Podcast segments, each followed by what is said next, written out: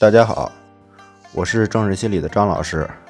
今天我和大家谈谈郑老师在讲座当中提到的强化和与内耗的理论方法。郑老师在讲座中回答一位网友，关于他总是怀疑、担心自己被狗咬到了，担心被传染，然后呢，他自己又很清楚是没有被咬到的，但是他又总处于担心万一被感染了，不断的思考这个问题。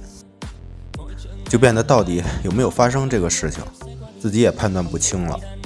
他的问题是强迫怀疑，担心是很痛苦的。我们之前讲的，一方面他试图摆脱这个问题，证明自己是没有被咬到的，就是他认为这是一个问题；另一方面呢，他自己又很清楚是没有发生的，所以无论他认为是问题还是不是问题，我们说都是在对抗。这位网友表示，他的问题。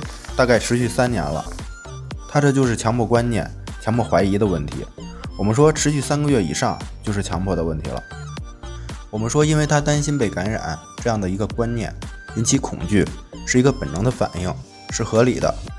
郑老师讲到一个心理的规律，就是森田里面讲的感觉与注意互相强化。他试图改变这个规律，又消除不了，所以就形成了心理冲突。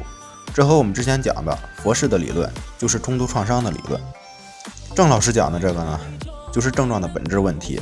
然后郑老师也介绍了很多的强迫观念、一病恐惧的都好了。郑老师讲到了方向，其实任何的事情不只是强迫症，如果方向错了，就是在错误的道路上走得更远。郑老师又讲了一个以前的案例，谈的就是他是怎么好的，希望给大家启发吧。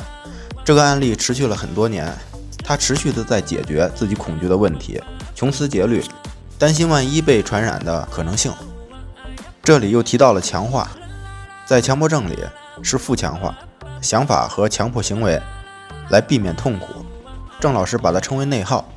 我们说对抗强迫观念是可以减轻一些，可以暂时缓解焦虑的，和症状对抗都是强化，所以会持续的出现对抗行为，这是很消耗精神能量的。是旷日持久的，所以郑老师称它为内耗。郑老师讲的方向的问题，就是他用错了方法，针对症状解决。